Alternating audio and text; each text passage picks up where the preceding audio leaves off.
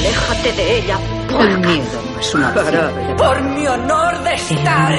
Por la libertad de la Tierra Media. Solo sentirme Jamás viva. volveré a pasar hambre. Tú lo tienes. Me ofrezco como tributo. Me siento bien con esto. Hablaste bien, Eva. Anoche soñé que volvía a Mandelin. No soy tu reina. Vete a la mierda, ¿quieres?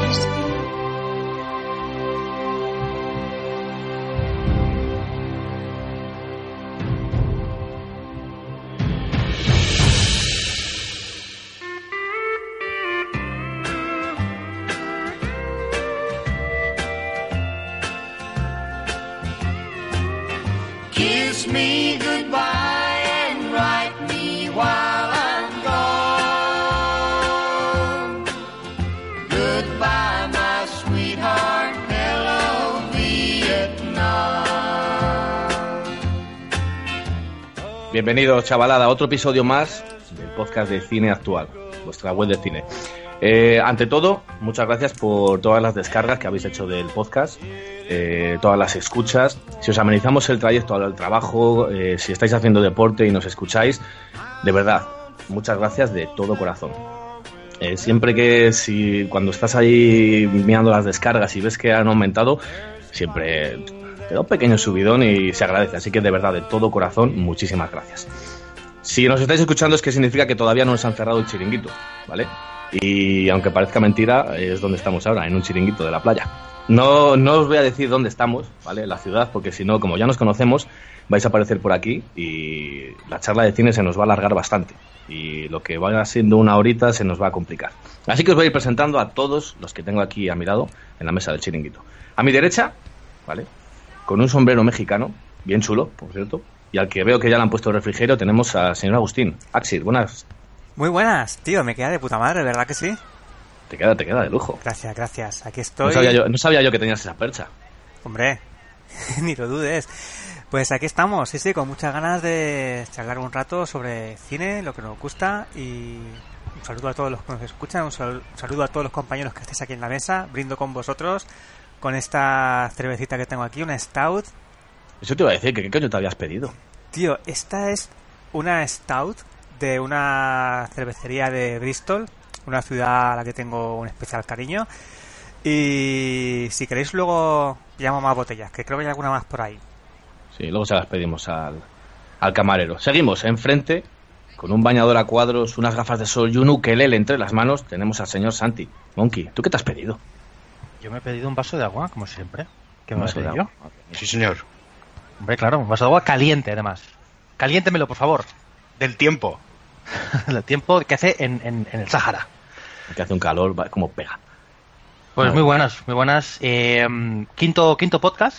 Eh, siempre han dicho que las quintas partes son las mejores. Ahí está Rocky 5, sin duda la mejor de la saga. La mejor para, para acabar en el hospital o en el tanatorio. Eh, espero que sea muchísimo mejor que esta película y lo pasaremos bien, como siempre. Bienvenido. A su derecha, y que yo veo que lleva una gorra de Juego de Tronos, concretamente de la casa Targaryen, tenemos a Javi y Obi. ¿Tú qué estás tomando? Yo soy un apasionado de la cerveza, pero me he pedido una, una copita de vino para mm, ir abriendo boquita y, y empezar con este podcast que promete mucho, porque las noticias que hay por, por comentar eh, son muy, muy interesantes. Sí, señor.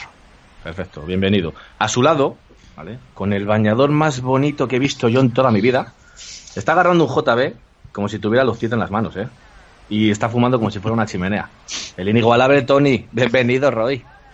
Tú sí que me conoces. Es que la vida es para cuatro. Y aquí estamos disfrutando y esperando que vosotros disfrutéis también mucho escuchándonos. Sí, pero echa el humo para el otro lado que, joder, me estás ahumando, cabrón. Espera un momentito. Dame una Coca-Colita, anda, va a ponerle esto. Vale, eh, sí, una Coca-Colita, me la traen y empezamos, ¿no? Yo te lo, te lo bebes de trago. Venga. Lo voy a piñar. Por último, por último, tenemos, aunque no lo estáis viendo, casi la, le acaba de pasar un balón de playa por la cabeza, ¿vale? Tenemos al inigualable y al querido Renji. ¿Tú ¿Qué te estás tomando? Pues un zumito de piña, ¿eh? Fresquito. Madre mía. Hombre, por favor, pero con sombrilla, con sombrillita. Y no se dice pelota de playa, se dice pelota nivea, Pelota ni veas, ¿verdad? Auténtico. ¿eh? De toda la vida. Oye, una cosita, eh, para los que se han quedado con las ganas, sí, es un tanga de leopardo lo que llevo puesto. Ya me, ya me lo imaginaba, ¿eh? Me lo imaginaba. No he querido decir nada, pero me lo imaginaba. No quiero dejar sufrir a la audiencia. Muy bien, Bueno. ¿y tú, qué, tú quién eres? ¿Tú quién, quién es el que está presentando? Pues se me iba olvidado otra vez presentarme, como siempre, pero bueno. Pues yo soy Samu, brujería. Y me estoy dando crema factor 2 millones, como en Terminator 2, ¿vale? Antes de que llegue, antes de que llegue aquí todo. Pero es que, claro, los que somos de piel sensible, pues es lo que tenemos. Soy más, más blanco allá que del Powder. muro. Soy más blanco que Powder, más allá del muro, sí, sí. A mí me pega un poco el sol y me deja, me deja tiritando. Y me estoy tomando un Jagger. Estoy aclarando aquí un poco la, la voz mientras tomo Jagger, chupito de Jagger. Y yo creo que comenzamos ya. Sí, venga. Pues vamos a hablar de primero, ¿vale? Ha salido la noticia de el nuevo Joker, que posiblemente sea interpretado por Joaquin Phoenix.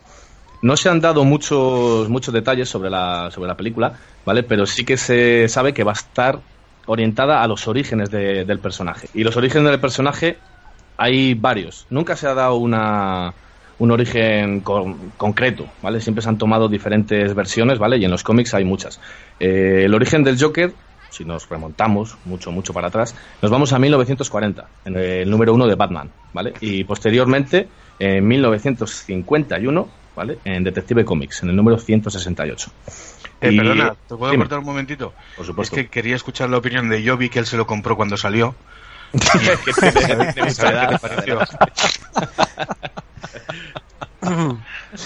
Mira, hasta- ahora estáis muy fino, muy fino. ¿Cuántos, Puedes- cu- puedes cuántos seguir, puedes actores seguir. distintos han interpretado al Joker ya? Eh, de momento cuatro. Y si se hace el- con el papel Joaquin Phoenix sería un quinto.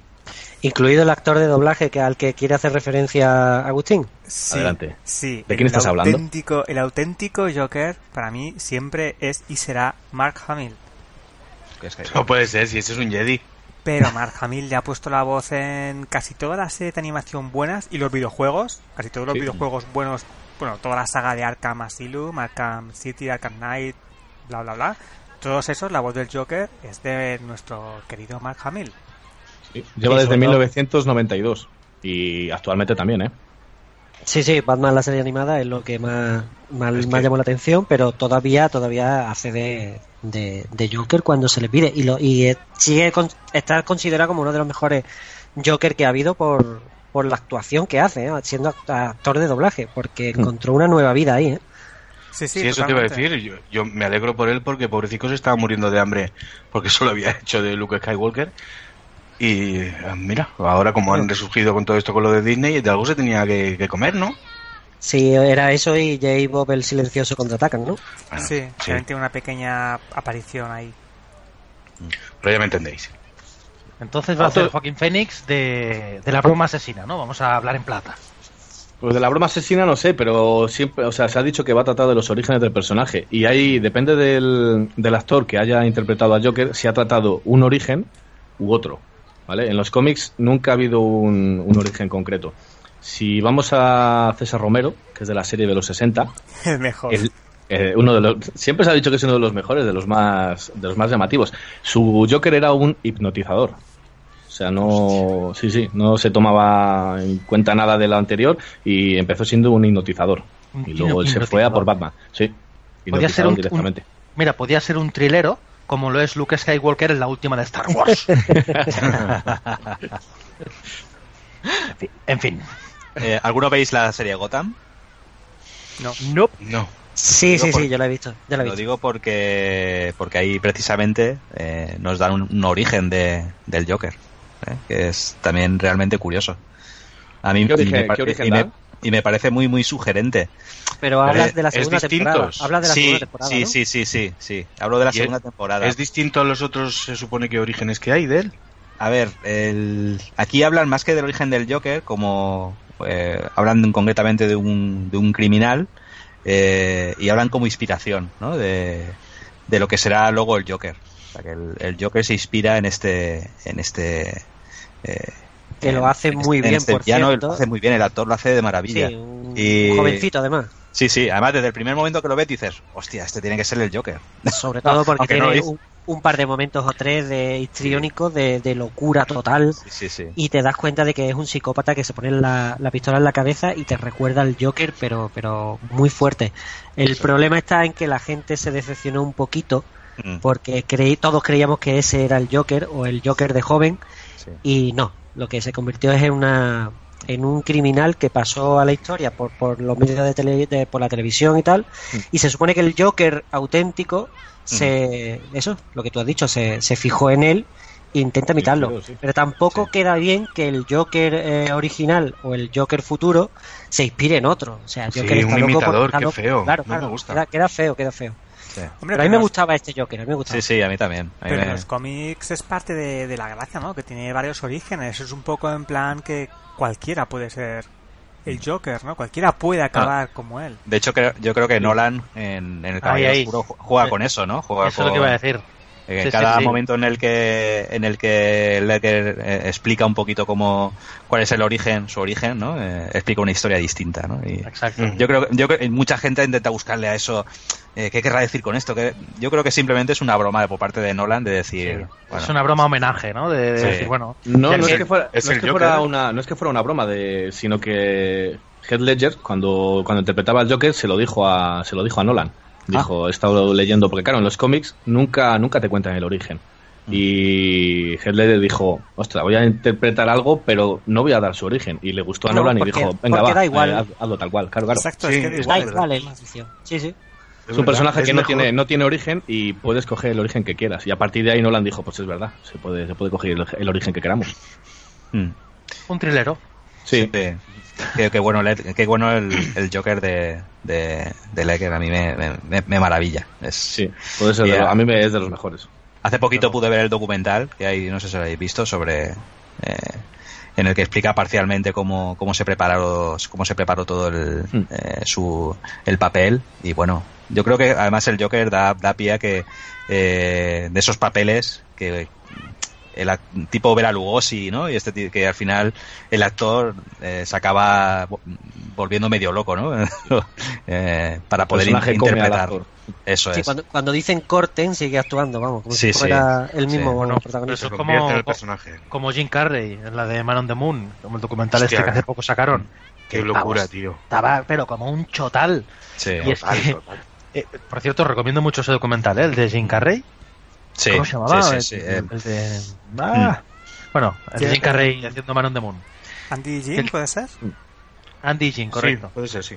Y el tío, el, el, el puto Milos Forman, o sea, el señor Milos Forman, que tenía más Oscars que, que, que, que- que yo tú, le, le llamaba por teléfono y le decía, por favor, eh, le llamaba a Jim Carrey, eh, le decía, por favor, ¿le puedes decir a Jim Carrey que baje un poco el ritmo y, y, y no esté tan loco? Y entonces le decía a Jim Carrey, haciendo pasarse por el, por el de Man on the Moon, bueno, si quieres, eh, no me meto tanto en el papel. ¿no? Y el otro se quedaba así callado un rato al teléfono y dice, no, no, vale, sigue haciendo la locura esta. De hecho, vol- volviendo al Joker, eh, comentan que a Jared Leto eh, se le fue la pinza, ¿no? Bastante con eh, metiéndose en el papel de, del Joker. eh. Es que ese hombre pinta de normal no tiene. No, O sea, eso- que yo eso creo, yo creo que es más bien fácil que se le vaya, se le vaya a la cabeza con cualquier cosa. Y sin embargo, el Joker suyo no me, no me termina de convencer, me chirría un poco. Sí, es demasiado, no sé, no me mola a mí tampoco. Es el más, es el más punk. Siempre Sí. han dicho que es el más, Mm. más raro, más histriónico. Y tiene, tiene referencias a La broma asesina, a The Killing Joke, de Alan Moore, y al Batman Rip, de Grant Morrison. Porque en él aparece también la dentadura de metal, los tatuajes. Pero Ujú. sí, es- a mí me gustó. Me gustó porque es, es diferente. Pero bueno, tampoco me... ¿Y no creéis que sería mucho más sencillo si el actor simplemente actúa y ya está, en vez de tener que tirarse cuatro meses convertido, entre comillas, en el personaje y que al final se convierte realmente en el personaje? ¿No es más fácil actuar?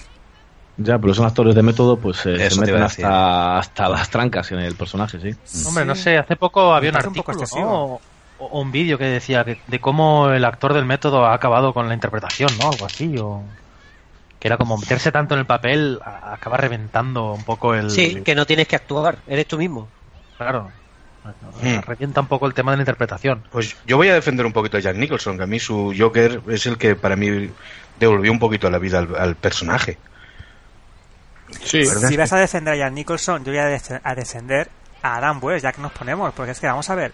eh, ¿Qué, qué ha pasado con.? No, en serio, en serio. ¿Qué ha pasado con Batman? Batman, como era hace 40, 50 años? ¿Qué es Batman ahora? Batman ahora es súper oscuro, es todo. Tiene un pasado súper depresivo. No, tío, Batman bailaba, Batman daba puñetazos Ah, espera, espera. en pantalla. Pero. Hablas del Batman de la tele versus el Batman del cómic. El Batman del cómic eh, es un tío No serio. bailaba, no Sí, bailaba. no, no, jamás fue así, vamos. Te Porque hace, no te hace sabía. bailar a ti de un guantazo. Pero No, a lo que voy es, a lo que voy es que se lo han tomado demasiado en serio, tal vez. No sé, yo me quedo con el Batman de la serie animada de largo, de largo, de largo. Y con el Joker, uff, pues mezcla de la serie animada con, con el, lo último del último de los cómics, el que se corta la cara. Eh, no recuerdo la serie de cómics que. Bueno, Batman. Es la ¿no? serie, sí, es Se la serie, Batman, la serie regular de, Batman este año. Que es que sin, sin más coge un cúter y se corta la cara y se la pone a modo de careta. muy bien. Y es el Joker más loco y más uf, visceral que, que- Hay que tenerla todas que- juntas, ¿eh? Para hacer esa acción.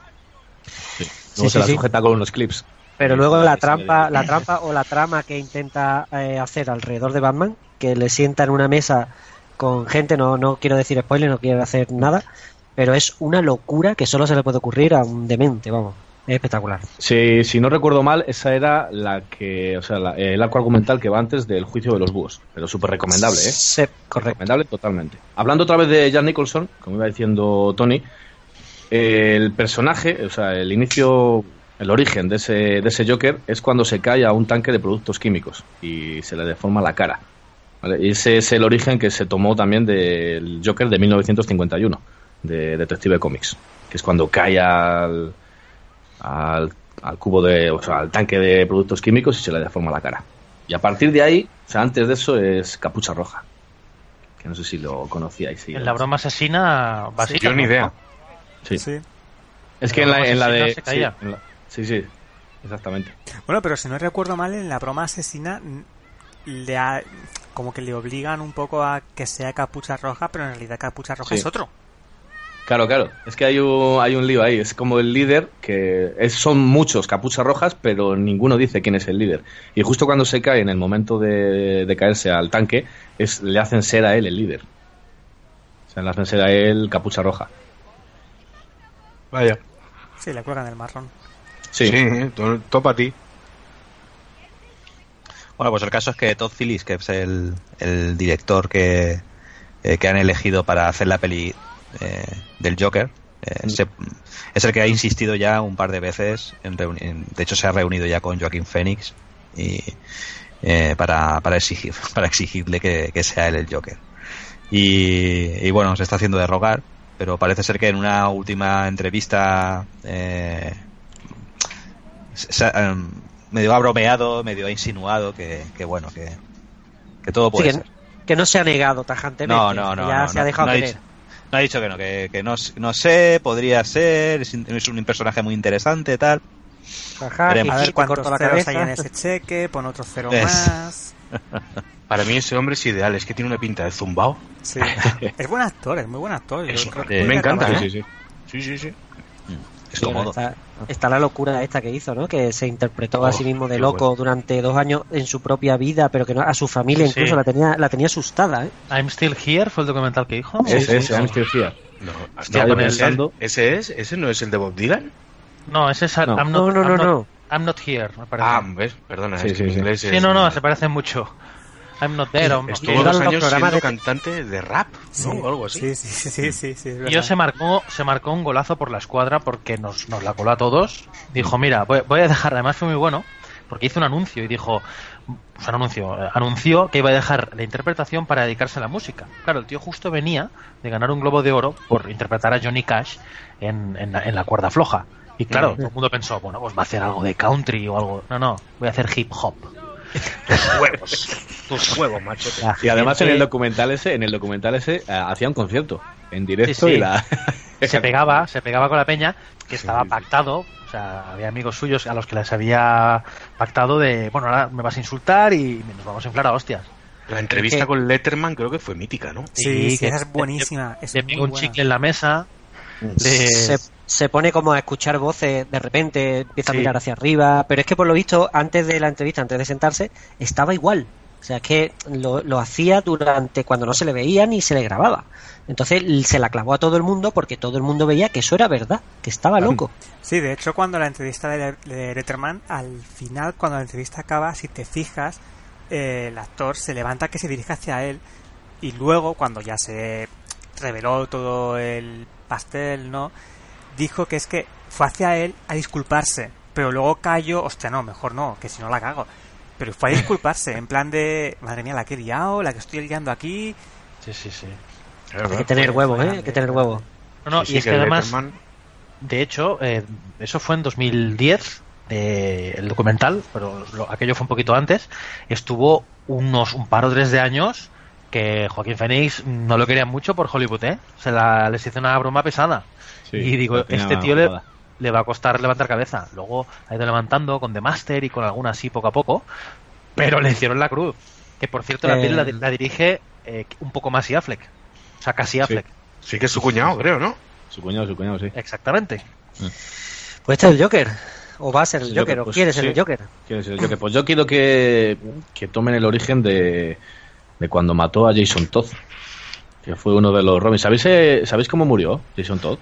Hostia, no, pero cómics. yo, yo de Yo no sé pequeño tenía, tenía un, un cómic Mm. de Batman, que era un volumen que iba en un montón de números, y, y cuando acababas el último atrás, te venía una portada toda en negra y te ponía una muerte en la familia. Claro, y salía, era una muerte en la familia. y salía allí el, el Batman con, en- con el Robin en brazos muerto. Y claro, yo era chaval y yo no tenía acceso a cómics. Y era como, pues bueno, ya me enteraré cuando tenga 34 años. ya, me lo, ya me lo contará Samu en un podcast. Pues te lo, te lo voy a, te lo voy a contar, ¿eh? Te lo voy a contar. Cuéntame, cuéntame. Además de una de las cosas que hizo Joker fue dejar paralítica a, Barba Gor- a Bárbara Gordon, Cierto. que es la, la hija de, de Gordon.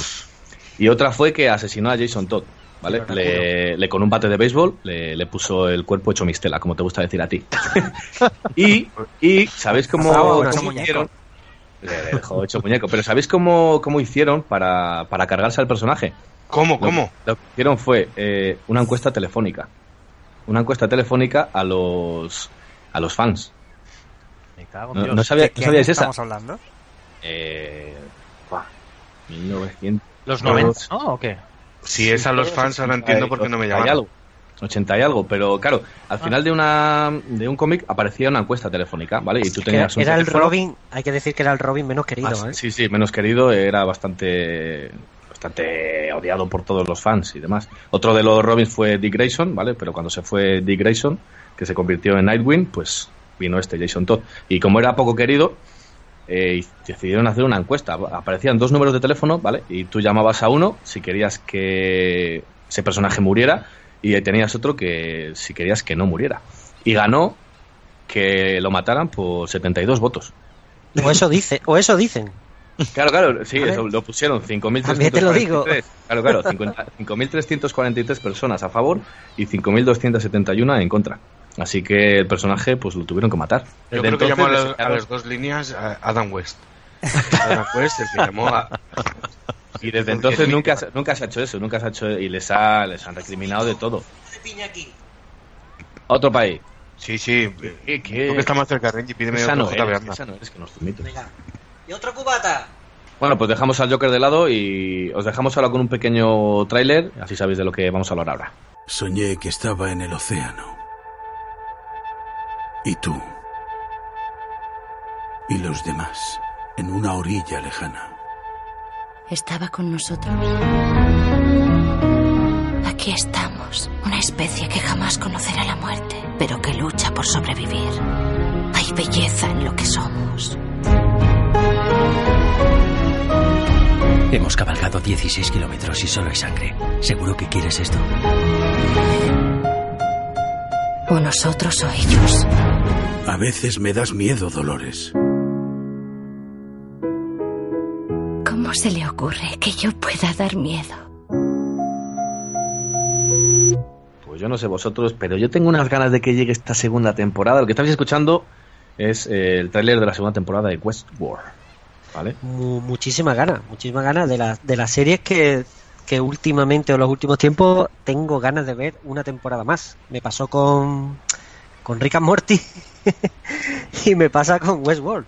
O sea, tengo una gana porque a mí la primera temporada me flipó, me, me encantó muchísimo y me gustó más que Juego de Tronos. Yo soy uno de los tontos que le ha gustado más Uf, Westworld que hombre, no, digas eso, Juego de Tronos. ¿eh? Es distinto. Y lo digo, no, no son cosas mayores porque lo digo porque, a ver, si te habías leído los libros antes de ver Juego de Tronos, pues la sorpresa, entre comillas, no la tenía Hombre, como te plato puedo fuerte. aceptar eso, te lo puedo aceptar, pero aún así yo creo que el universo que crea Juego de Tronos... Bueno, no entremos en ese debate que esto Claro, puede- no, cosa es- vamos a ver, esta, es el esta universo, los comparación, personajes. esta comparación no, no tiene sentido. no. No, son dos sentido cosas porque, distintas. Sí, porque Westworld quiere ser la, la sucesora de Juego de Tronos. No, Entonces ¿Cómo? quieren hacer algo al nivel. Hombre, por HBO quiere, quiere ser la sucesora. Lo que pasa es que por personajes, por trama y por todo lo que conlleva, Juego de Tronos ha sido otra cosa. Pero el primer capítulo de Westworld, en el que se jugaba mucho a que la gente que hubiera visto la película de Almas de Metal original del 74 eh, tenía en mente una cosa e incluso en el primer capítulo piloto te engañan por un lado, por el otro, y te bueno. hacen una, una trama muy, muy, muy divertida y muy filosófica. La verdad es que a mí me- la serie completa me ha encantado y la banda sonora me vuelve loco también. Pues yo fui una de las personas que vio el primer episodio y dije, ¿qué coño he visto? Si no sé ni lo que he visto. y luego, Sí, tú luego vas visto la a. Yo había visto la película, sí, la película me gustó Sí, bastante. yo también la vi en su vida y el episodio Pero, de los Simpson, claro, pero que... Pero el primer episodio era, ¿qué, qué, qué es esto? No, no sé qué estoy viendo. Sí, el primer Pero episodio mola. como piloto, como intro es un poco raro. Te- pero bueno, es, es una intro perfecta porque Sí, sí, tiene por ahí supuesto. su misterio, te engancha y quieres saber más, pero tampoco te cuenta demasiado. Es simplemente lo justo para que te enganche.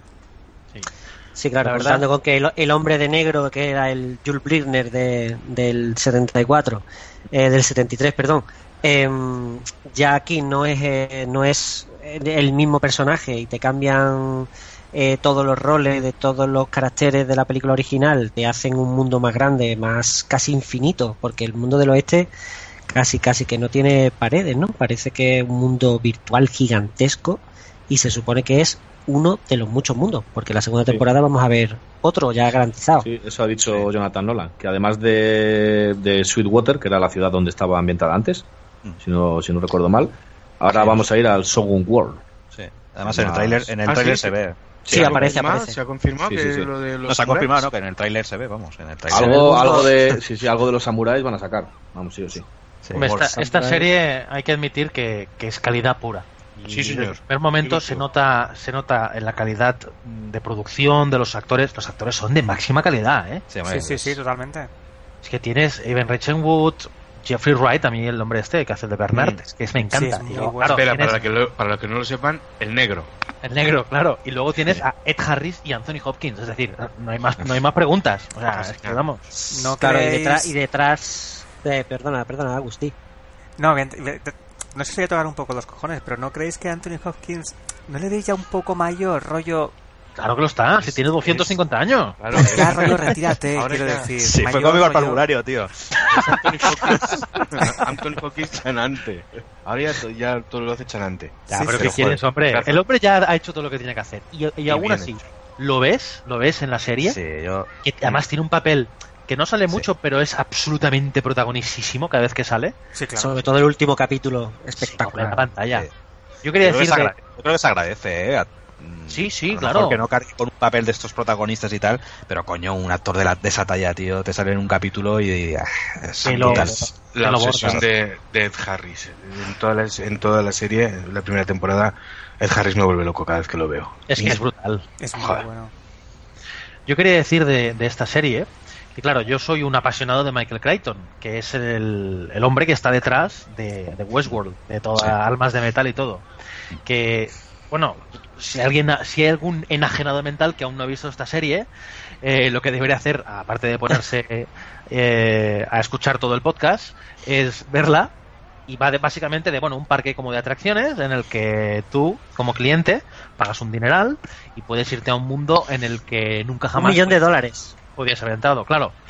Eh, un millón de dólares, ¿no? Sí, tú. sí, en la película original del 73, la- justo al principio era eh, se empezaban a bajar los, los turistas que venían del parque. ¿Qué te ha parecido el parque? Tal. Muy bien, por un millón de dólares, la verdad es que una semana he pasado de lujo y era una, Una semana ganga, por ¿no? un millón de dólares. un millón de dólares de la época, de la época. Claro, claro. ¿Y eh, Del con la 70. inflación a cuánto será ahora? Un millón y medio. ¿Cuántas viviendas sí. dices que puede ser eso? Pues. Eh, 12, no sé.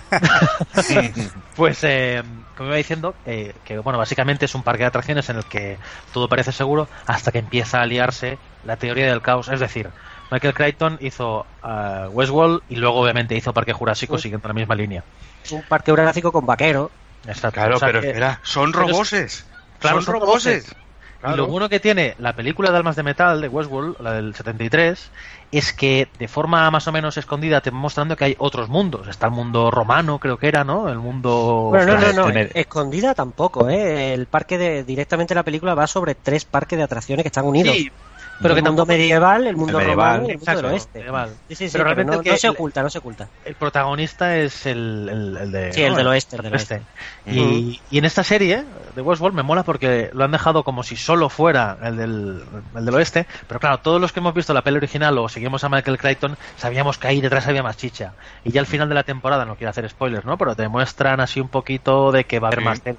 Y efectivamente la va a haber. Y eso es una, Y se intuye un poquito que casi, casi que cada temporada puede ser que vaya con un parque temático diferente. Bueno, ¿Vale? El sí, del samurái ya, ya se ha No- hablado. No da la impresión, no da la impresión, ¿eh? Por lo que yo por lo menos por lo que he podido leer de esta segunda temporada, eh, quieren ir más hacia, por lo menos esta- yo lo que he leído, eh, quieren ir más hacia el mundo que rodea a los parque, al parque temático. Es decir, qué tipo de sociedad es la que genera este tipo de parque temático. Vale, vale.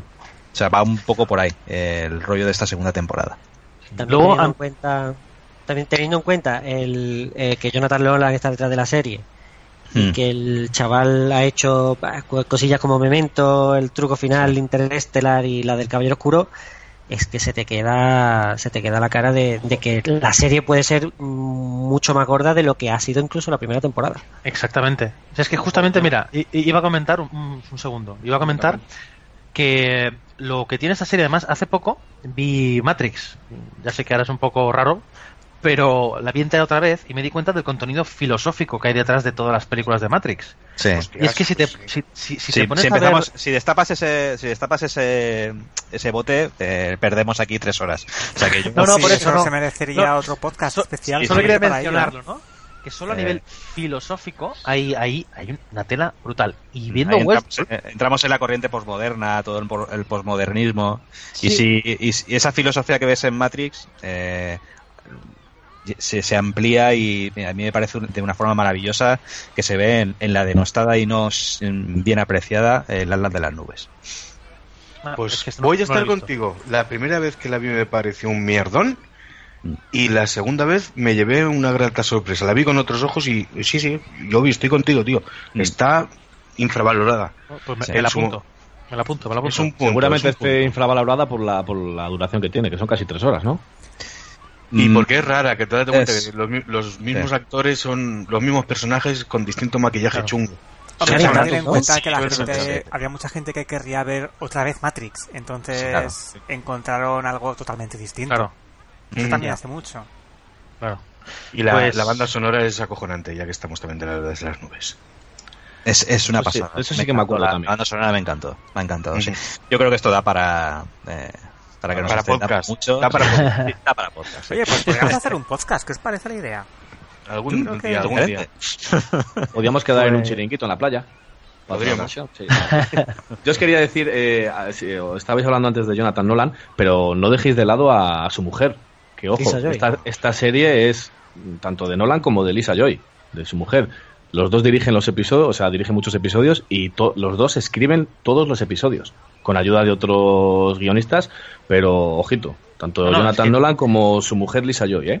Tiene de guionistas, pero 200 guionistas la serie esta, ¿eh? Sí, sí. Tiene a, fíjate, a Ed Brubaker. Brubaker. Hombre, Es también. hombre, qué bueno. Ese lo- al principio fue director de prisiones con Robert Redford. guionista, guionista de cómics. Daredevil y demás. Sí, pero parece, parece una serie muy machacada a nivel de guion y que parece que se reúnen eh, durante cinco horas al día a discutir cada, cada frase que le responde un personaje a otro, cada trocito de guion y sobre todo lo que decía Santi, el- la trama principal filosófica y argumental que es el, el laberinto, entre comillas, por lo menos el de la primera temporada. Ahí, ahí, ¿Qué, eso. es- qué significa el laberinto? ¿Qué es el laberinto? El cambio del formato piramidal eh, de las capas de la conciencia por una especie de laberinto con capas, en fin, es una pequeña locura que hay que verla completa para, No, para y que pillarla. te hace, te hace darle al seso, que se agradece Ay, mucho. Y luego la sorpresa del tiempo, que es uno con lo que juegan mucho los Nolan. El tiempo, o sea, tú estás viendo la serie y, bueno, no quiero soltar así spoilers. no, pero ese aspecto es magistral. Es, Sí, es, sí. es brutal, o sea, tú estás viendo, parece que sean dos, dos bueno, no voy a decir nada más. También que os digo hasta, una cosa, hasta ¿eh? el último capítulo no se descubre ¿eh? el Sí, señor, tema de la sí. trama temporal. Sí. Te lo hueles, te lo hueles, pero no lo dicen. También os digo una cosa, ¿eh? que du- durante el segmento central a mí esa serie se me hizo un pelín lenta, ¿eh? pero sí que es Mm. verdad que luego destapa de tal forma que te hace perdonárselo directamente. Y ahora para esta segunda temporada, pues parece, parece que la, la villana va a ser eh, Dolores. Dolores. La, Al principio, por lo que se deja ver en el tráiler, sí. Tal Sí, cual sí, acaba, porque- Claro, tal cual acaba la primera temporada. tiene dos personalidades. Tiene dos personalidades. Es Dolores y es Wyatt. Así que en un principio eh, parece que es la Pero no- villana. Pero no queremos spoilers. Claro, claro. No, no queremos spoiler, no queremos spoiler. No, sabéis quién es Dolores. no, tiempo. olvidad lo de Dolores. Dios me libre de los spoilers. En fin, Lo que no se sabe todavía son los directores de, de esta segunda temporada. La primera tuvo de, de directores, eh, entre, entre otros, a Vincenzo Natali y Neil Marshall. Exactamente, Mm. sí señor. Por cierto, Neil Marshall, que también dirigió episodios de Juego de Tronos, si no me equivoco. Eh, sí, y bien gordos, además. Y además el de Blackwater, ¿puede ser? Muy bien. Y alguno más, ¿no? Sí, pero ahora mismo Los- no pero caigo. me refiero de los, de los de acción, de los pepinos. Sí, sí, sí, sí. De los, de los nueve, ¿no? De los capítulos. El de la batalla, el de la Eso, batalla de los nueve, bastardos, ¿no? De los nueve. benditos nueves. Benditos nueve. Y, y Vincenzo Natali, el pobre, que después de, de The Cube. Cube y alguna más, y de Pfeiffer, me parece a mí que ha ido encadenando mierdas, ¿eh? Sí, tuvo, hizo una película con Adrian Brody que, uff, uff, uff, uf, amigo. La de, la de Adrian Brody, ¿cuál fue?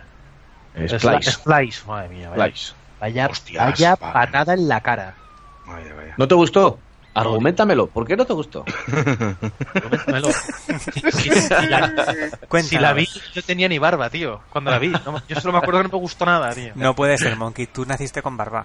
Perdón, Ah, Santi, sí. tú naciste con barba. Yo no sé No, cómo pero- lo pasaría tu señora madre. Con todo el respeto, con todo el cariño, ¿eh? No sé cómo lo pasaría tu señora madre durante el parto, pero... Esa con barba es de adamantium.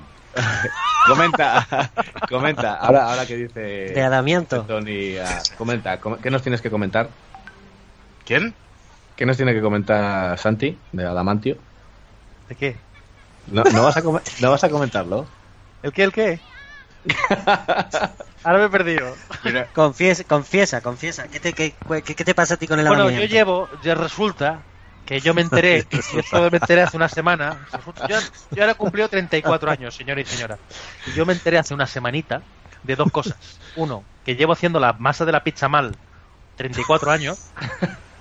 ¡Asesino de levadura! Eso, claro, supongo que se la suda a todo el mundo aquí presente. Hay que fermentar, a chicos. mí, a mí no, yo estoy muy interesado en lo que tienes que decir. No, no, aquí yo sé que se la suda a todo el mundo, incluido a los de la mesa al lado, que ahora como estoy alzando la voz me están mirando un poco raro. A todo esto, tú, sácate ya otra cerveza que se está caliente, Axir, tío. Que se la traigan. Claro, claro. Estamos Eh, tú, camarero. No, que venga la que tiene tetas. Ya tú ya más cansado. Ahora viene, ahora viene. Eso, Nero. Gracias. Y la segunda cosa que resulta que llevo diciendo mal desde el principio de los tiempos, desde que eh, eh, en el planeta Tierra solo había Pangea, es que yo decía Adamianto en vez de Adamantium. y esto hasta me cuesta decirlo, porque esto, Adamantium, eso suena mal. ¿De acuerdo? Así que si lo escuchasteis así en el anterior podcast, pues a- aquí viene. ¿Por qué? ¿Por qué lo dijo así? Hijos de puta. Bueno, algo más que comentar de, de Westworld. Si no, pasamos a la siguiente.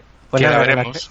la esperamos con ganas, sí, el Muchas 23 ganas, ganas de abril, ¿no? comentaremos. 23. 22, 22 de abril. 22 de abril. Pues yo la Vale, veré el 23, para fastidiar. Yo el 22, ahí estoy como, como un clavo. Es que Sí, sí, sí, sí. dos años. Dos años desde el último episodio.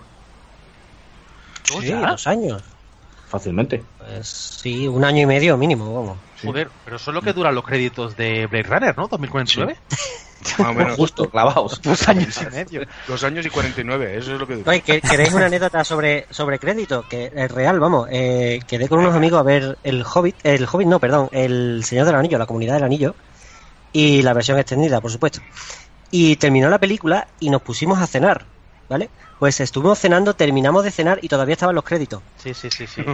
Es una pasada lo que duran. Es una pasada lo que duran los créditos Creo de que la duran comunidad como, del anillo. como 30 minutos o algo así. Sí, sí, una cosa así. Terminamos de cenar, ¿eh? Y todavía estaban la- los créditos y no había terminado la película. Y la Todo para es una verdad, película de gente andando. Es cierto, ¿no? Clerks. totalmente. Clerks 2.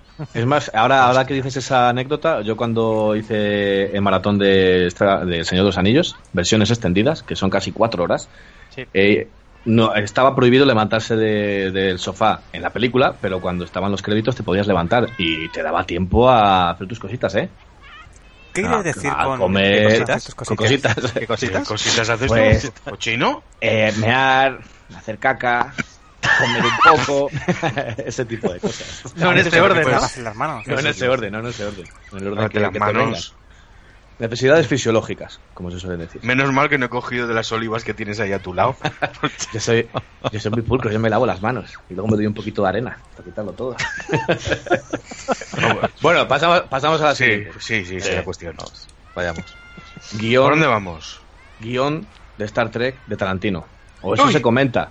Lo ha, lo ha confirmado Zachary, Zachary Quinto. ¿vale? Ha confirmado que existen tres guiones. Uno de ellos... eh, hay otro tercero, pero bueno, de momento tres. Uno de ellos es el de Simon Pegg y Doug Young, que son los, los guionistas de las anteriores y directores. Y uno de ellos es el de Tarantino. Y aquí viene lo bueno, que no se sabe si va a ser para una cuarta película o para un reinicio de la saga. Otra vez. ¿Vale? Si fuera un reinicio, sí, eso se comenta. Si fuera para un reinicio de la saga, sí que a lo mejor tendría más, más veracidad lo del guion de Tarantino, porque Tarantino es un, un tricky absoluto. Treki. No, absoluto. Treki y que va a hacer de Klingon Samuel L. Jackson, ¿no? Casi seguro. Hombre, Seguro. Seguro. Y bueno, sabemos que solo va a haber una escena en la que van a decir fuck, fuck, fuck, o fuck, fuck, fuck, si eres en inglés, y se enfocará a los pies, ¿no? claro, tendrán que visitar un planeta que está hecho de pies y solo hay pies de Muy bien. mujeres por todas El partes. planeta de los pieses. Muy bien, el planeta de los pies es de Adamantium. Lo que sí que. lo que Pero es guion, es guion solo, ¿no? No es dirección Es de la guion, película, es guion, eso- eso- o sea que la película entonces la dirige Robert Rodríguez, estamos hablando. Qué malo es ese tío. Perdonadme, ya que he puesto eso. ¿Por qué es malo? Argumentamelo. Pues mira, pues porque no me gustan sus películas. No sé yo qué quieres que te diga, macho. No me gustan. Me, me ha, me ha valido, me ha valido. Espera, Pues no, no, eh, ¿puedo rectificar? Adelante, rectifica. Sí, ¿no? Pues eh, Sin City la hizo él, ¿no? Sí. Vale, pues ya me gusta Robert Rodríguez. Solo por Hombre, eso, ¿no? hizo Sin Solo- City y, y abierto hasta el amanecer. Es verdad. Qué grandes hay otras Bueno. de ser, por Dios. Bueno, a, a medias, ¿no? Con Tarantino. Y eso te iba a decir yo. Tarantino hizo También el hizo, guion. También hizo No, Spy no, Kids. no, dirijo, eh, bueno, yo según tengo entendido, eh, la dirigieron a medias, ¿no? Quentin Tarantino eh, bueno y el resto dirigió, dirigió, la, el- dirigió la parte una vez eh, hasta que muere él en, en pantalla, ¿no? Sí. Creo Bueno, que yo sí, tenía- creo que yo sí, tenía sí, Yo, una tenía, partes, tenía- sí, yo tenía entendido algo así, sí. Hmm. Que hay una, El, el guion es de Tarantino, el guion y la dirección de, de Rodríguez. Luego lo que hicieran ya ellos en su casa, eso Pues como Star adentro. Trek, como Star Trek, vamos a ver. Lo que hacen dos personas en su intimidad queda en su intimidad y no tenemos por qué comentarlo, ¿eh? Es Claro. más, en Sin City, en Sin City también hizo una, una escena. Que fue cuando sale ¿Cierto? Sí. cuando sale del coche y le, le corta Be- la Benicio del Toro. Sí. Bueno, cuando van la- dentro del coche, cuando van del sitio donde... Bueno, es que claro, spoilers. Sí, sí. Pasando, pasando. Vamos a seguir. Claro. En fin, ¿Cuántos años, cuántos han pasado? ¿Cuántos años han Es de pasado? de- de 2005, Sin han pasado City? 13 años. ¿Cómo ¿Cuánto? ¿Cuánto era el límite de los spoilers? Un año. ¿Era, ¿Era un año solo? Solo, no puede ser. Pero tiene que ser, tiene que una película más antigua porque es en blanco y negro. En el fo- Oh. Bien jugado, bien jugado. Pues no, Iba a Tarantino, Tarantino que- no la va a dirigir, pero... Dime, dime qué vas a decir. No, no, una tontería, como siempre, no hagas caso. Prefiero que sigas tú. Pues Tarantino no la va a dirigir porque ya la, ya la han preguntado y ha dicho que estaba dirigiendo o que va a estar dirigiendo Once Upon a Time in Hollywood, que tiene el estreno en 2019. A esa le tengo, le tengo ganitas, ¿eh? Que... Que dirigirla, esta vez no la va a dirigir. Sí, sí, sí. A mí Tarantino ya me puede decir que va a hacer un anuncio de compresas que yo voy a, a verlo, pero con los ojos cerrados. Y curiosamente Yo, será idea. el anuncio de compresas más sangriento que has visto nunca. Y con sangre, y con sangre roja, de una puta vez, ¿no? Hombre, No azul. Así Que sí, yo de pequeño favor, no entendía sea- nada. Que no sea un reboot, tío. Que a mí la verdad es que esta nueva historia de Star Trek me estaba gustando.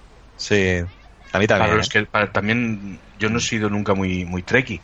Siempre he visto películas, la serie no la he visto nunca. Pero es que la primera me pareció tan buena. Este, Sí, este re- me La primera mejor de que la, JJ. mejor, Sí, la de JJ, La, sí. la del chico que te deja ciego, ese.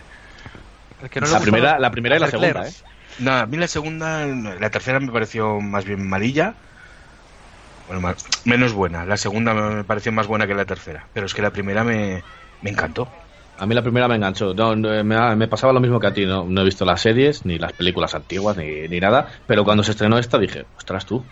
Digo, sí, Sí. Me, va, me va a gustar a mí ahora después de tantos años sin haberla visto Trek. Yo sí que he visto alguna y creo que es algo que ya hemos comentado en algún otro podcast, pero vamos, que es, a mí me parece ciencia ficción aventura muy genérica, ¿eh? Que cambian los personajes y en vez de Star Trek podría ser cualquier otra cosa. Sí. Mm. Oye, eh, Axel, Dime. qué tentación hablar de la película de Leonard Nimoy y no poner una canción, ¿eh? Pues sí, ¿qué canción podríamos poner aquí? ¿Algo más que añadir de Star Trek? ¿Ninguno? muy bonita. Sí, qué colores. Que faltan destellos. Qué Lens sí. Flash, eso te iba a decir, Lens Flash. Pues le voy, a pedir, te le, voy a pedir un, le voy a pedir un temazo al, al camarero, que ya se lo he pedido dos veces y no me ha hecho ni puñetero caso, y volvemos. ¡Camarero! ¡Un temazo! Como vaya para allá.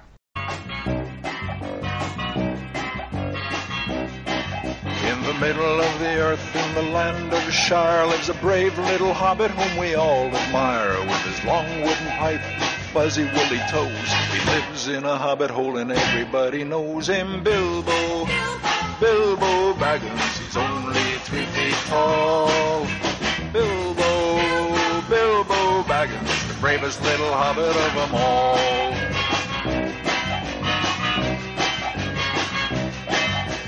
Hobbits are peace-loving folks, you know. They're never in a hurry and they take things slow. They don't like to travel away from home. They just like to eat and be left alone. But one day Bilbo was asked to go on a big adventure to the caves below to help some dwarves get back their gold that was stolen by a dragon in the days of old. Bilbo, Bilbo Baggins, only three feet tall. Bilbo, Bilbo Baggins, the bravest little hobbit of them all. Well, he fought with the goblins. He battled a troll. He riddled with Gollum. A magic ring he stole. He was chased by wolves, lost in the forest, escaped in a barrel from the Elf King's halls. Bilbo, Bilbo Baggins, the bravest little hobbit of them all.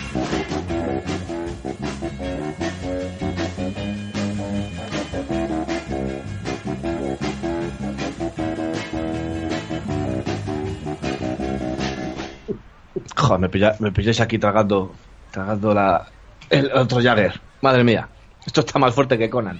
Joder. Más fuerte Ay, que el padre, el padre de Dark. Madre, seguimos, El cura, el seguimos. cura, el cura. Señor No, cura, no, el no. padre de Dar. Padre. En Dark hay muchos padres, fíjate. Bueno, claro, el padre cura, coño. que hago un- Niño, deja un poco la pelota, deja para la pelota que le vas a dar otra vez a Reggie. también es Madre hijo mía. No liéis, no liéis. ¡Bilbo! Bilbo. Venga, seguimos. Futuro de la franquicia de Indiana Jones.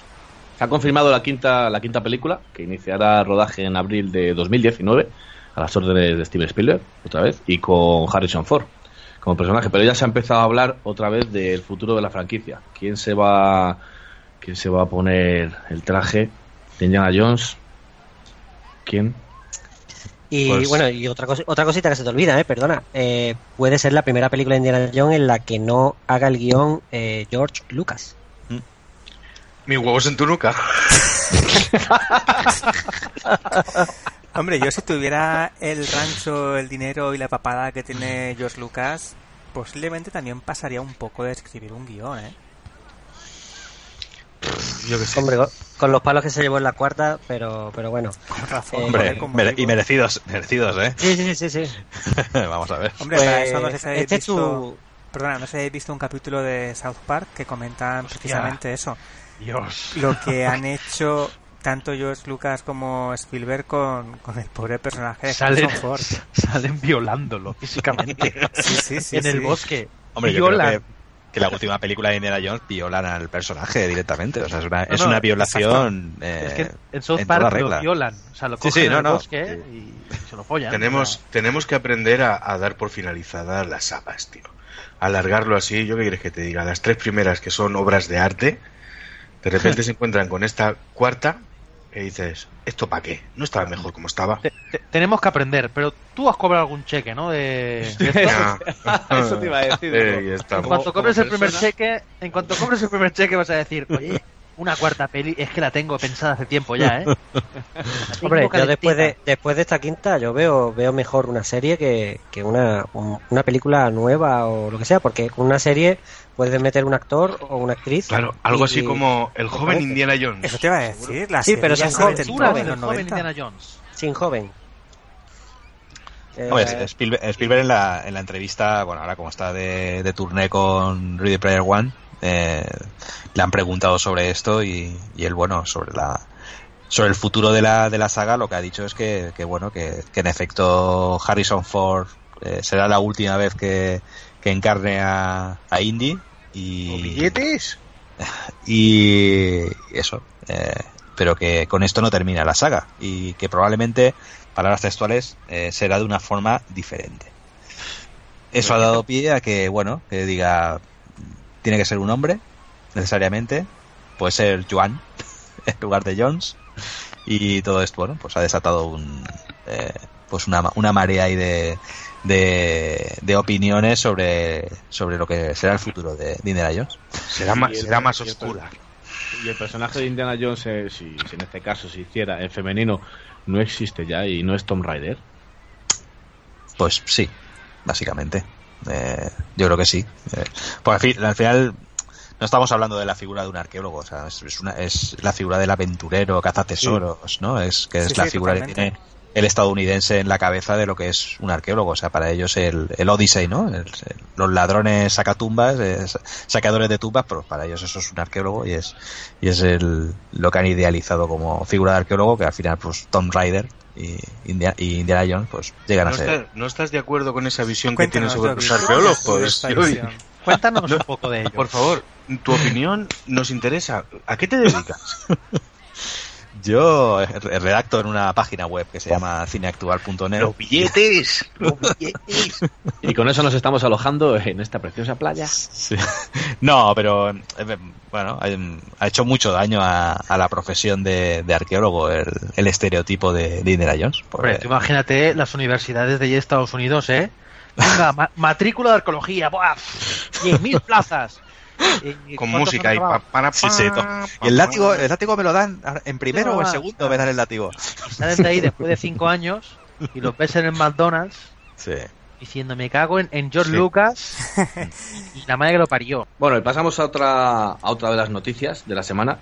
Y es que desde Marvel han dicho que no van a hacer ningún pase previo de Avengers Infinity War. A mí esto me, me fastidia un poco. Me fastidia un poco ¿por qué? Y aquí siempre tengo a mi amigo, a mi amigo Javi conmigo. Sí. Si esto lo hacen otros, Eso ¿qué es. hubiera pasado? Mm. No me quiero ni imaginar si antes de, por ejemplo, no sé, Batman vs Superman, de repente Warner se planta y dice, no hacemos ningún puto pase de prensa, ni para la crítica, ni estrenamos directamente. Bueno, Con dos No, cojones. no va ni, ni el tato a ver película. Pero Le digo, mira, lo, los- hace, lo hace Marvel y allí van Sí. a estar todos el día de, de los titulares hubiesen sido catástrofe en Warner, no quieren enseñar la película, pa, pa, pa". Él Y hace, no solo eso, Marvel. no solo eso, es que además han publicado la carta que ha mandado Thanos diciendo Claro. que por favor la gente cuando la vea que no diga nada para no chafarle la sorpresa a nadie. A mí eso me suena o que alguien gordo va a morir, tal y como se rumorea, o tiene un básicamente giro. que va a ser una Pero- puta mierda y por favor no digáis nada que si no la gente no, No, va no, no, no. Pero no se rumorea, ya se sabe que va a morir. Capitán América. Sí. Y yo, yo sabéis que yo, bueno, la anterior, ¿cómo se llamaba? Que no me acuerdo. Era Civil War, ¿no? Sí, Capitán América Vale. Civil War. Muy bien. Sí. Civil War eh, es un 5 para 5, lo que en mi barrio es un partido de fútbol. ¿Vale? Pues ahora, la guerra civil esta, pues imagínate, la guerra del infinito va a ser lo menos cuartos de final de la Champions. Un 11 para 11. Va a ser... Esto... No, no, ¿no les No, has porque- visto en el, en el no, trailer porque- corriendo por el campo? Hombre, van con, los, van con los rinocerontes de Wakanda. Sí, sí, sé. Un partido de fútbol va a ser. Es un Jumanji en toda regla. Javi, Hombre, Javi, Dime, ¿qué, ¿me acabas, de, me acabas de sacar Black Panther? Ha sido sin querer. Espera, espera, que voy a, voy a por las Panama Jack. Ha dicho Wakanda. Yo, yo he escuchado Wakanda. Póntelas, me estás calentando, ¿eh? Uf, me ha dado. ¿Sabes de Y con qué- este calor te tienen que sudar hechas- los pies con las panamas. ¿Sabes de qué están hechas las garras del traje de Black Panther? De Vibranium. Vibranium. De amianto. Provoca cáncer, ¿no? A largo plazo. Sí, señor. Eh, Esta, esta polémica de, de que no se haga un pase de prensa previo y no se quiera ni siquiera saber antes de que el público lo vea de qué va la trama, también se ha estado haciendo en los videojuegos y hubo un montón de polémica porque Bethesda em, dejó de enviar pases de prensa, o sea, el- ediciones de prensa de, los de ciertos videojuegos para que no, no se analizara previo a la fecha de salida, con lo que los análisis de videojuegos salían casi casi al mismo tiempo al que el día de la venta. Claro, entonces se empezó a rumorear de que, uff, de hecho creo que fue Doom uno de los que más polémica tuvo. Y Doom eh, al final ha sido un juegazo. La verdad es que no, no ha habido ninguna pega. También lo hicieron con Dishonored 2, eh, que ahí las notas quizás no fueron tan, tan benévolas, pero también sigue siendo un buen juego. Y al final fue más la polémica que hubo que el hecho en sí de que no mandaran eh, juegos a la prensa. Así que a ver por dónde nos salen estos Vengadores, porque vamos a ver. o hay A ver. un giro final Bueno, muy pues, loco. Sí, si sí, eso te iba a decir. ¿Sabes? El, el giro final es el título de la siguiente de los Vengadores. Más o menos ya lo han insinuado los, los rusos. ¿eh? Pues parece ser que el, el título de los Vengadores 4... Los eh, rusos. Los soviéticos sí, ya los tienen, la información. Eh, el título de Vengadores 4 es un spoiler en toda regla. Entonces, eh, parece ser que sal- saldrá al final de la, eh, de la película. Y Está claro. Venguemos, venguemos Es- la muerte no Capitán. creo- Ven- no, Vengadores, la No, caza del Octubre Rojo. no, no estoy del todo seguro que Capitán América llegue a morir en, en esta de los Vengadores, sino que morirá en la, en la 4. No lo sé, yo no lo tengo claro. Pues, eh, también desde Marvel siempre ju- juegan muy bien con, con este tipo de... de- ¿En la calienta muy bien el, el ambiente. ¿En la 4? Yo creo que sí. ¿Pero ¿Cuántas Eh, van a hacer? Sabéis que inicialmente Infinity War iban a ser dos películas. Y van a ser dos, sí. Sí, sí, cierto. Eh, Ha rodado final- conjuntamente. Sí, finalmente se ha quedado este Infinity War como título de la, eh, de la primera y la segunda eh, va a ser Vengadores. Como, Dilo, como, dilo, dilo. como al Capitán América le dieron un guantacico en, en la. Hostia, en la en todo cico.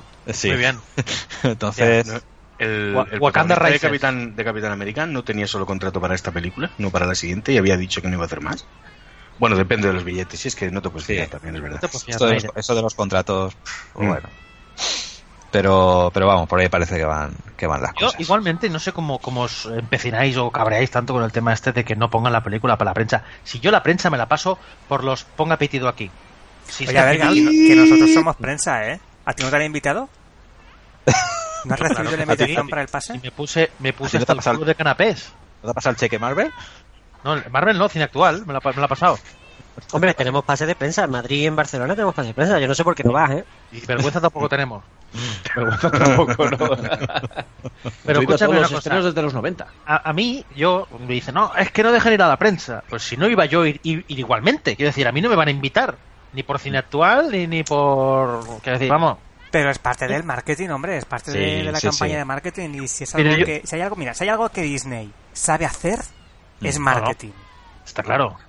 Pero escúchame, No. las entradas están ya vendidas. O sea, quiero decir, la gente que, que ya tiene pensado ir ya va a ir. No hace falta que. que- Yo creo que no haces ni un anuncio y la gente va a ir igualmente. Sí, pero claro, te, va- eh, tiene las entradas compradas para los primeros días o la primera semana, como pero luego no. unas, unas críticas malas te, te joden una película fácilmente, ¿eh? Bueno, puede ser. Pero Sí. esto Sí, es como sí. si ahora mismo dejas de anunciar Coca-Cola. ¿Te crees que la gente va a dejar de beberla? Muy bueno, a lo mejor, a corto, a mejor, a lo mejor a corto plazo, a corto plazo no, pero a medio y largo plazo, eh, si entra otra marca más con una campaña muy agresiva y demás, eh, te pueden joder. El rollo es que, a ver, a, a Marvel ahora mismo nadie le hace sombra en ese sentido. Ah, pues ya está. Ahí es donde eh, quería llegar. Pero bueno, pues sa- sabes que ahora el modelo de, de éxito, como se mide siempre en el primer fin de semana, eh, es Ya, ya, ya. Y luego aparte están todas las, eh, las agencias calificadoras, ¿no? Tipo Rotten Tomatoes y todas estas, ¿no? Que, que son las que las que calientan el, el asiento antes del estreno. Y tanto. Eh, sí, Y claro. tanto. La mejor Entonces, película de Marvel desde, Eso es, sí, sí. Bueno, desde pues- que mis Black- cojones Black se Panther. fueron al viento. Desde el Black anterior. Panther. Sí, desde el anterior. Black, Black Panther. Bueno, ahí está Black Panther, que ahora mismo está, vamos. Más taquilleras, sí, Sigue haciendo taquilla, sí, sí, sí. De sí. hecho, de Sí, hecho, sí. La, la están empezando a vender en zapaterías. Junto con las Panama Jack. Exactamente. no hablemos más de... de, de- No, de- no, por Vale, favor. sí, sí. Va. Dejamos a Marvel de lado y vamos con una, bueno, otro- otra adaptación.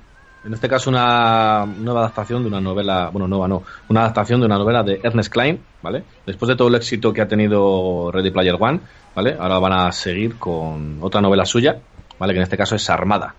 Así que quien la haya leído, que nos cuente un poquitillo. Pues sí, la verdad es que, bueno, pues leerlo, la verdad es que la novela es cortita, tampoco es una locura, pero sí es bastante, iba a decir bastante peor, pero es peor que, que Ready Player One si Ready Player One fuera una maravilla. Pero directamente eh, sigue con la misma fórmula. Eh, Ernest Klein, la verdad es que lo clavó haciendo una novela divertida con Ready Player One y fue su primer éxito. Pero es que el segundo éxito, o lo que ha intentado hacer de su segundo éxito, ha sido casi una copia del primero, pero en malo. Entonces mm, sigue siendo algo digerible, pero bueno, tampoco tiene mucho mucho en derrajar. Lo que no quiero hacer spoilers porque casi todas las webs eh, que podéis leer por aquí ahora mismo eh, te comparan la novela de Armada con una o dos películas directamente eh, que te destrozan la trama final. Entonces se puede decir que se parece o está un poquito basada en, en la película del 84 de Starfighter, eh, que en- aquí en España se llamó Starfighter, La aventura comienza. y Más allá de la pasión. lo curioso, lo curioso de todo es que se ha confirmado que Armada va a tener película y que se va a hacer un remake de Starfighter La aventura comienza. Con lo que puede pasar como, como eso que, que de repente hay dos películas iguales como Armagedón y Deep Impact, que son las Mm. dos de impacto de... Pues Como puede las dos ser... de Robin Hood. Puede, sí, sí, sí, eh, efectivamente. Pues puede ser que las dos, las dos coexistan y las dos más o menos tienen una trama parecida. Lo que pasa que Armada sí tiene un pequeño plagio homenaje a una novela barra película muy, muy, muy conocida, que, de la que no decimos nada. Lo bueno es que ahora no se sabe si Starfighter va a superar a Armada como película, porque el guionista de Starfighter va a ser el guionista de Rogue One. ¿Vale? Gary Whitta es el, el guionista de Rogue One y se va a meter con la producción de, de Starfighter. Así que nada, eh, más Ernest Klein y sabiendo que también va a hacer Ready Player 2 y ten- tendremos novelas de Ready Player 2 y seguramente película con la ¿En que la misma fórmula... Sí, sí, sí, en serio, va a escribir Ready Player 2 y va a volver a repetir la fórmula por tercera vez y no sabemos pues las referencias ochentera y noventera no sé dónde se van a quedar. Pero bueno, eh, A mí ya me engañaron con un libro, me parece que no me van a engañar con más. A mí no me pareció malo. A mí el libro eh, del Player One me lo pasé pipa leyéndolo porque es muy divertido, porque cada página tiene una o dos referencias, pero Armada se queda corto en ese sentido. Sí, sí, Armada claro, a ver, a mí espera- me pones sí, una sí. referencia a los Monty Python y ya me has, me has enamorado, me has convencido. Y tiene varias, así que perfecto. Muchas. Pero, pero, es como, como ya hemos comentado anteriormente, es como cuando vas al McDonald's y te pides un Big Mac. Tú eres consciente de lo que te estás comiendo y lo estás disfrutando, pero eres consciente de lo que te estás comiendo, no me fastidies. Pues Armada encima es como digamos que las referencias buenas y chulas las gastó en Ready Player One. Y Armada se queda con referencias más pobretas. Entonces sigue siendo una novela de ciencia ficción eh, que te puede gustar y además se lee rápido, es cortita, pero no, no llega al nivel, no llega al nivel. No llega al nivel de Ready Player One, eh, cuya película ahora lo está petando en los cines. Sí. Mm. Pues, ¿Quién la ha visto? Yo, yo lo he visto. Yo lo he visto. ¿Qué Y, te ha parecido? a ver, Cuéntanos. Cuéntanos. Pues te diría, a ver, lo que dice Renji, eh, lo que es el tema del libro, es verdad que una maravilla literaria no es, pero es muy agradable por el tema de, de que aquel que se haya criado en los 80 son referencias y más referencias de esa época, la cultura pop, ¿vale? Esta película pues es más, es un blockbuster, ¿vale? Es el típico blockbuster. Lo que pasa es que, eh, mira, lo que pretende para mí es, es aunar a dos generaciones. Y en este caso, pues yo puedo dar fe de ello. Te explico por qué. Fui a ver la película y me llevé a, a mi sobrina, que tiene 11 años, ¿vale? Yo digo, es un tipo de película que creo que le va a gustar. Pues bueno, eh, terminamos de ver la película. Yo me sentí algo desencantado porque vi menos, menos referencias de las que me hubiera gustado. Y la chiquilla que solo, como que dice, pilló dos referencias porque su tío es un pesado y más de una vez le ha inculcado la época de los 80, disfrutó como una enana. Porque es una película, en verdad, es, es para los chavales, es que es una película para los chavales. A ti te coge por el tema de que has crecido en los 80, bueno, menos Renji ah, y a menos Yobi, que ya le pillo mayor. para- para- a ver, a nosotros esa película nos mola porque hablan en el libro eh, que si los cazafantasmas, que si tal, en la peli sale el DeLorean, los juegos de la Atari, ¿vale? Que es nuestra época, y sobre todo, no es spoiler, pero sabéis, el que ha leído el libro, El Resplandor, ¿vale? La- lo que es el, una de las pruebas eh, en la película es, es increíble, tío. A mí, yo con esa película pues tengo un poquito de esa escenita que me da miedo de las dos niñas cogidas de la mano. Es que esa ¿Vale? escena, madre mía. Pues y esa escena escena no, no está en el libro, ¿no? no está en el no- libro, pero es lo que te no digo. aparece es- en el libro. hace una referencia de los 80, sobre todo pues hace la prueba de, de eso, del resplandor, digamos. Y es que te mete dentro del set de rodaje del resplandor, te mete en la misma escena. Y yo tenía, la verdad es que tenía los huevos en, en el cuello. Porque a mí esa película me da mucho miedo y esto, vamos, súper logrado. Pero sin embargo, el resto de la película, pues la niña a lo mejor no entendió ese, eh, esa parte del resplandor, ¿vale? Pero el resto de la película la disfrutó, pero vamos, es que es una pasada. Para Sí, una peli de aventura, ¿eh? Una peli de Sí, aventura. total. Y encima estos niños, pues vale, nosotros eh, flipábamos antes con un Atari y estos niños pues van, es eso, son la última versión tecnológica con gafas VR. ¿Sabes? Estos son los chiquillos Sí. de hoy en día. ¿vale? Y además te iba, a- te iba a decir eso, que el tema de la tecnología en los años 80, 90, esto nos, nos podía parecer mucha más ciencia ficción, pero hoy Mm. día hablar ya de Oasis, hablar de, de realidad virtual, es, es hablar de presente. O sea, de, Es mucho más digerible, mucho más digerible. Y aparte, al que le guste el cine, los cómics, los videojuegos, las series, leer, tal cual, es que la película está hecha para, para ello.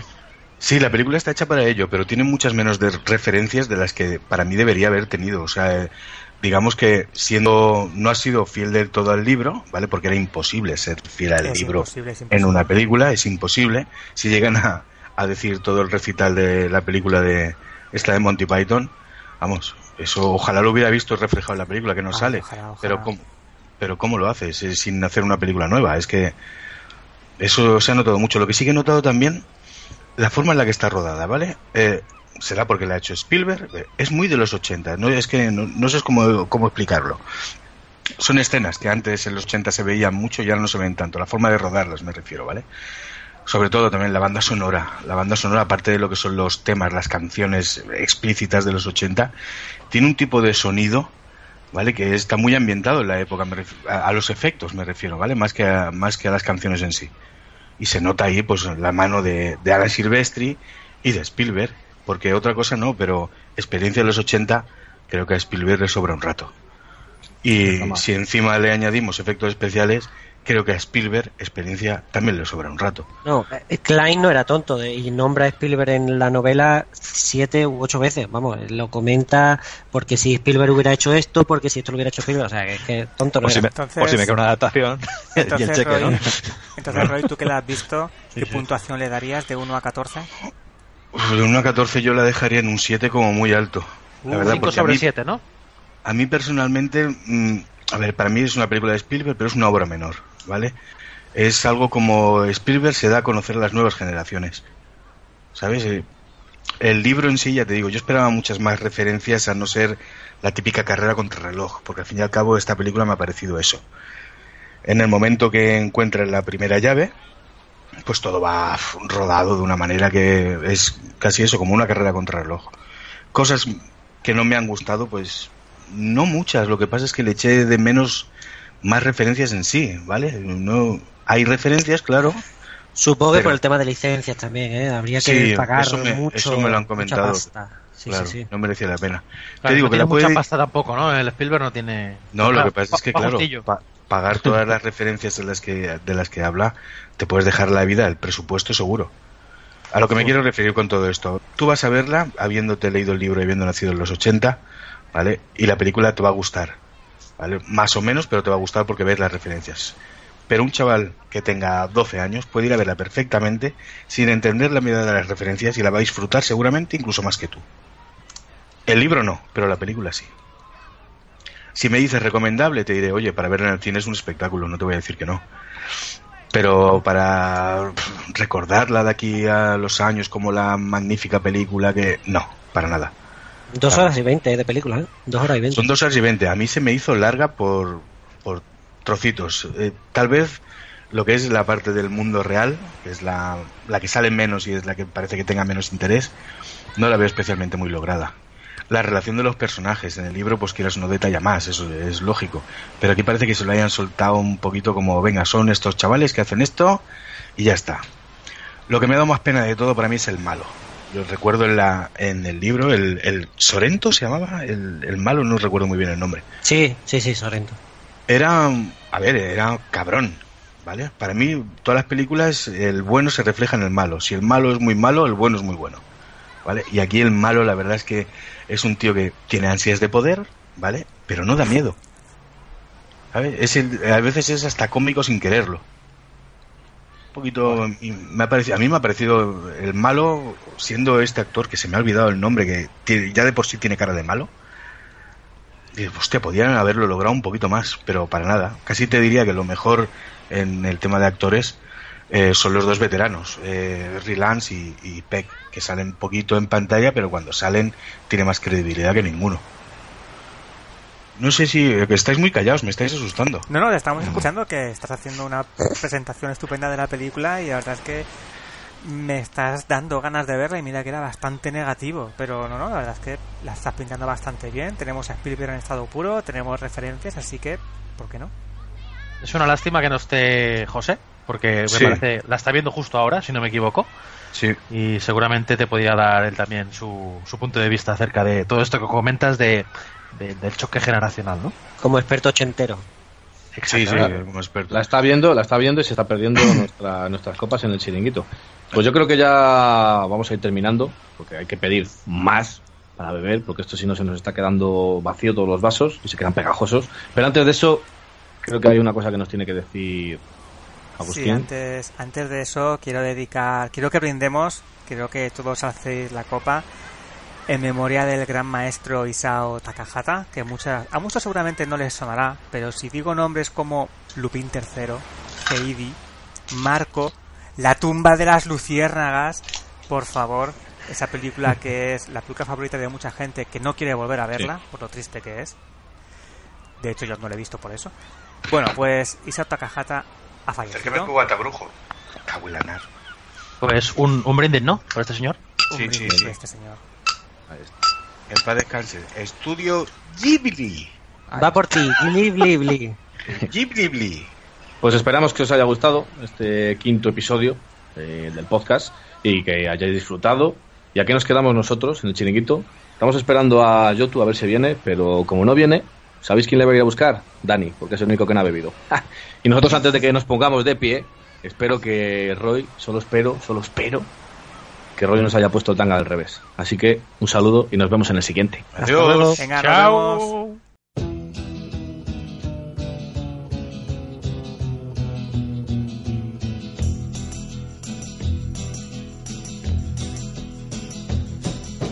You keep saying you got something for me. Something you call love, You've been a messin' where you shouldn't have been a messin'. And now someone else is getting all your best. These boots are made for walking, and that's just what they'll do. One of these days, these boots are gonna walk all over you.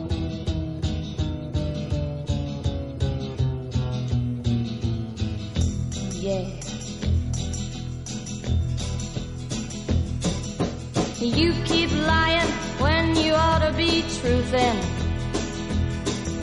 And you keep losing when you ought to not bet. You keep saying when you ought to be a changing. Now what's right is right, but you ain't been right yet. These boots are made for walking, and that's just what they'll do. One of these days, these boots are gonna walk all over you.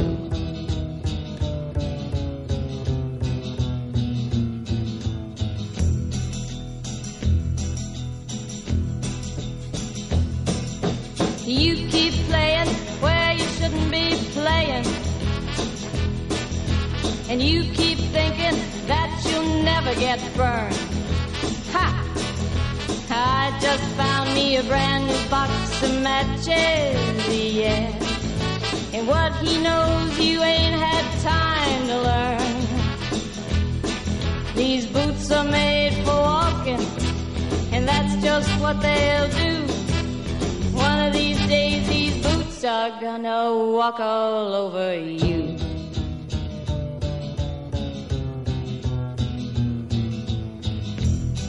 Are you ready, Boots? Start walking.